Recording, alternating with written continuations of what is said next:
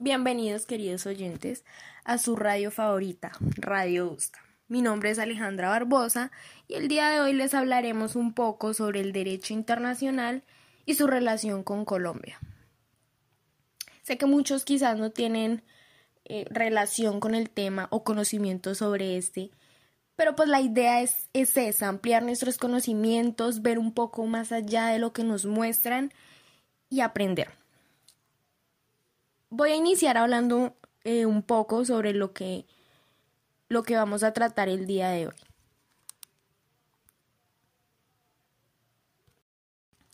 Vamos a iniciar con mis compañeros Laura y Santiago a hablar, a contarles eh, sobre qué vamos a hablar respecto a este tema. Iniciando por una definición para que tengan en claro eh, los conceptos. Eh, vamos a, dar la historia del derecho internacional, la historia de Colombia en el derecho internacional, Colombia y el derecho internacional hoy en día, en la actualidad, la integración del, del derecho internacional en nuestro sistema colombiano y las normas y tratados que, que tenemos hoy en día o que tuvimos en algún momento.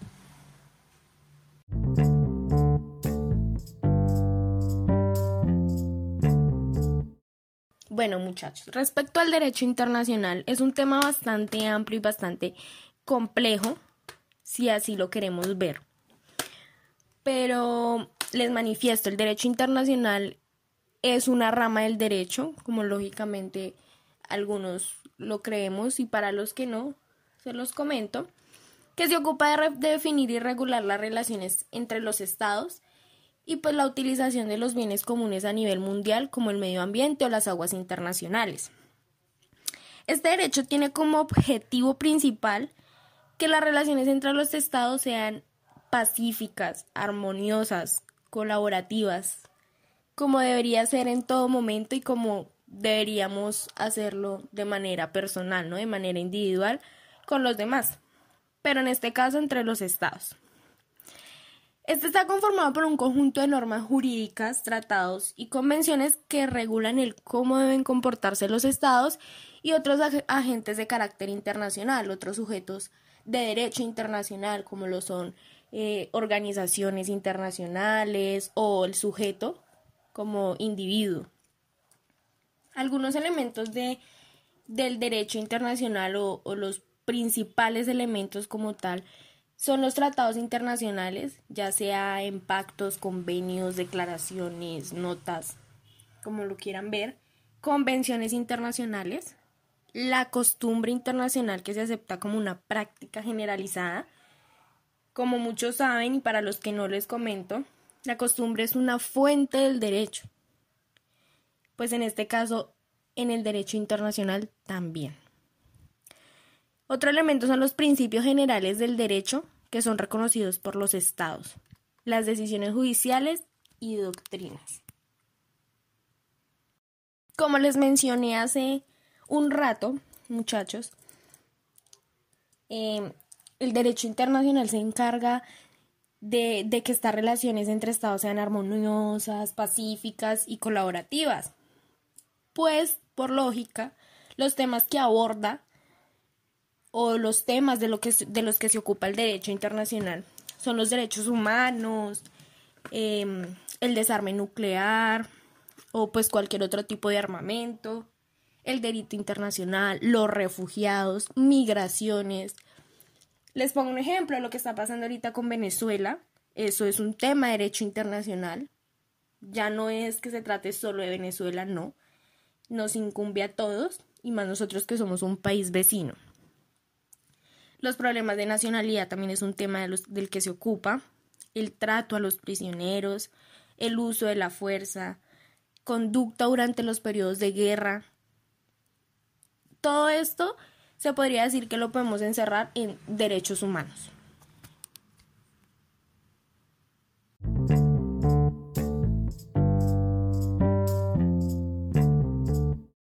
Bueno, ya dándoles esta pequeña introducción y definición, les contaré un poco del origen de la historia del derecho internacional, que es parte fundamental para arrancarlo, es como, como la base. Bueno, el origen de este viene pues lógicamente con el surgimiento de los estados, ¿no? Entre las más antiguas fuentes del derecho podemos encontrar un tratado entre Mesopotamia y Uma alrededor del año 3100 a.C. Este tratado regulaba las fronteras y su inviolabilidad. Pero este no es el único ejemplo que podemos encontrar sobre el origen y el tratado del derecho internacional. En la antigüedad podemos encontrar varios tratados internacionales entre dos o más estados que usualmente se enfocaban en temas de fronteras, que era como lo principal. Usted no me cruce acá y si me cruzas así, así. Y hoy en día también lo vemos. También se hablaba de acuerdos de paz y de tratamiento de los extranjeros. No obstante, en aquella época pues no existía un sistema jurídico que pues que ordenara estos tratados o convenios o que juzgara o castigara pues por por incumplir o por romper dichos tratados y acuerdos de paz. Ya hablando un poquito más de la actualidad de, del derecho internacional moderno, uno de los antecedentes de este sistema fue el Tratado de Westfalia de 1648, que fue firmado pues por la mayoría de las potencias europeas en la guerra de los años 30. Dicho tratado estableció algunos de los pilares fundamentales del marco jurídico actual. Fue como o es la base del derecho internacional moderno. Igualmente, se debe mencionar o se debe aclarar que hay otros tratados relevantes como la Declaración de París, como el Convenio de Ginebra, que pues este es uno también de los más importantes sobre el trato a militares heridos en tiempos de guerra, las declaraciones de la Haya de 1899 y 1907 para velar por la solución de los conflictos a través de medios pacíficos. Así que estos son unos de los más importantes y la base del derecho internacional moderno que quizás, em, o que quizás no, que influye en lo que hoy tenemos o lo que hoy vemos, que es el derecho internacional. Sin embargo, ya en 1945, tras el fin de la guerra, los estados volvieron a la labor de, de, pues, de crear este marco jurídico que ayudara a preservar dicha paz, dicha armonía y todo esto, ya que la, las primera, la Primera y la Segunda Guerra Mundial pusieron como en pausa todo este desarrollo del derecho internacional. Entonces, ya en 1945 ellos volvieron, decidieron retomar aquel em, proyecto, por decirlo así, y promover la cooperación internacional.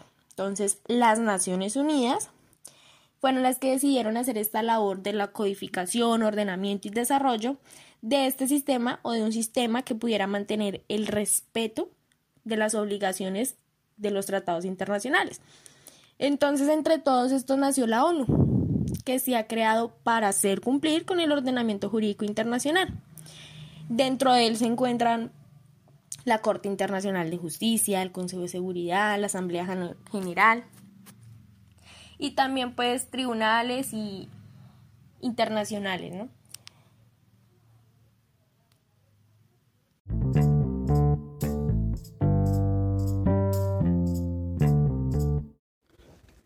La historia de Colombia en el derecho internacional. En este segmento se va a exponer la historia de Colombia en el derecho internacional, partiendo desde la Organización de Naciones Unidas, ONU, el sistema interamericano y demás organismos a los cuales se ha unido mediante tratados. La Organización de Naciones Unidas. Colombia tiene un asiento muy importante dentro de la organización, ya que es uno de los países miembros fundadores en, en 1945, después de la Segunda Guerra Mundial.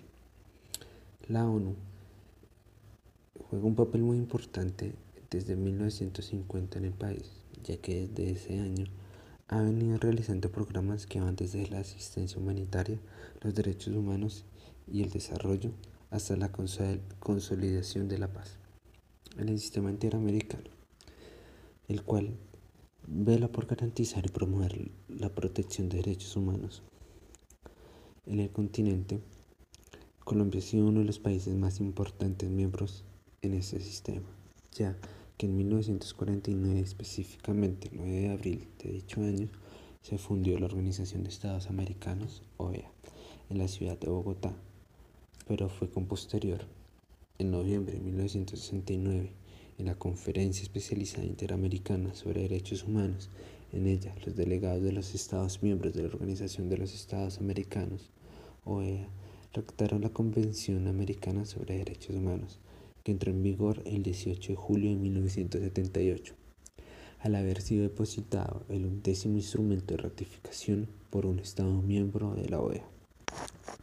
Colombia ratificó la convención el 28 de mayo de 1973 con el fin de, salvaguardar los derechos esenciales del hombre en el, continente americano, la Convención instrumentó dos órganos competentes para conocer de la violación a los derechos humanos, la Comisión Interamericana de Derechos Humanos y la Corte Interamericana de Derechos Humanos.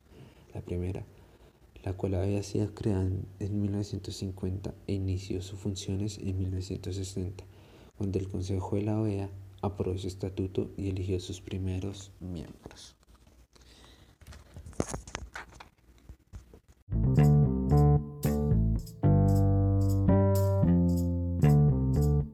Colombia en el derecho internacional actualmente. En este, en este segmento se va a exponer cuáles son, cuál es la importancia de Colombia en el derecho internacional en la actualidad. Colombia viene apartándose de la vocación que tenía por el derecho internacional, empezando por la práctica de nombrar por la cartera del Ministerio de Relaciones Exteriores a internacionalistas reconocidos o personas familiarizadas con nuestra política exterior. Hoy pasa lo contrario. Su nombramiento obedece a cuotas políticas o compromisos de amistad, sin cumplir ninguno de los requisitos de los dos requisitos mencionados anteriormente. Por otro lado, a Colombia se le consideraba uno de los primeros pioneros del derecho internacional americano, en particular del asilo diplomático, el arbitraje y el sistema de soluciones pacíficas de controversia. En otras razones, porque fue Alberto Lleras Camargo quien como delegado de Colombia en la conferencia de Chapultepec en 1945 no solo contribuyó a estructurar la división tripartita de los tratados del sistema americano, OEA, sino que propuso el concepto de la legítima defensa colectiva. En la conferencia de San Francisco del mismo año, sugirió la norma pacta sunt servada o cumplimiento de buena fe de los tratados internacionales consagrados hoy en la Carta de las Naciones Unidas. Ahora, en, en Colombia sucede todo lo contrario. Hay un desprecio sistemático las normas, doctrinas y tratados internacionales que pueden ser útiles en la defensa del país. Por ejemplo, recientemente es, es, es el de la doctrina Gaviria, de declarar a San Andrés y Providencia como archipiélago de Estado, rechazando reiteradamente por la Cancillería y por otro lado el Tratado Americano de Soluciones Pacíficas de 1948, en cuya formulación nuestro país tuvo un papel importante y definitivo.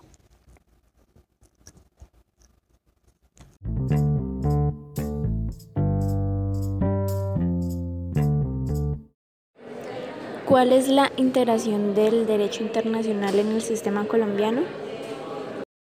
Bueno, para referirnos al derecho internacional en el sistema colombiano, eh, debemos tener en cuenta que gracias a este Colombia ha podido como por ejemplo suscribir tratados para gran beneficio de su población, como lo son los tratados de derechos humanos, eh, ya que estos benefician a cada habitante del Estado, eh, brindándole seguridad, libertad, bienestar y responsabilidad del Estado.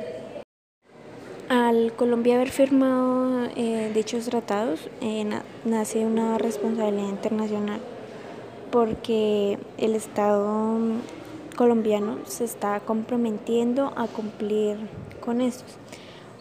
de esta manera se pueden dar mayores garantías, o sea, menos posibilidades de que sean violados y pues de ser así los otros estados eh, le podrán hacer frente a Colombia por haber incumplido.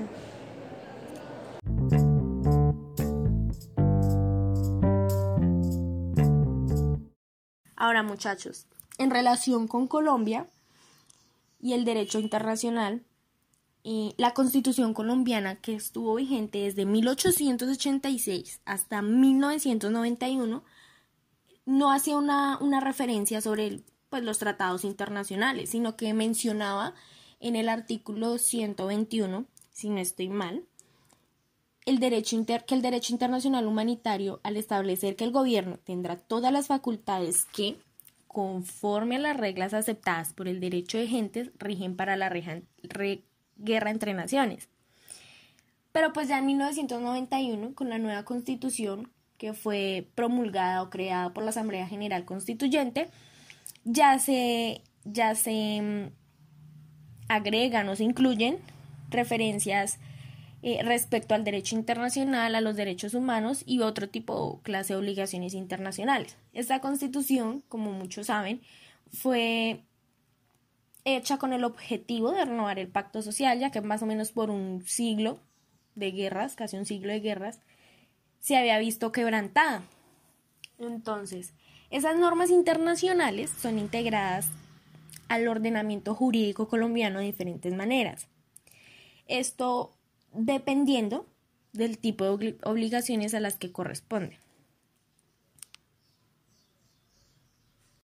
Estas son integradas al ordenamiento jurídico, como ya mencioné, de varias maneras. En este caso, tres. Con rango constitucional, con rango supralegal y con rango de ley.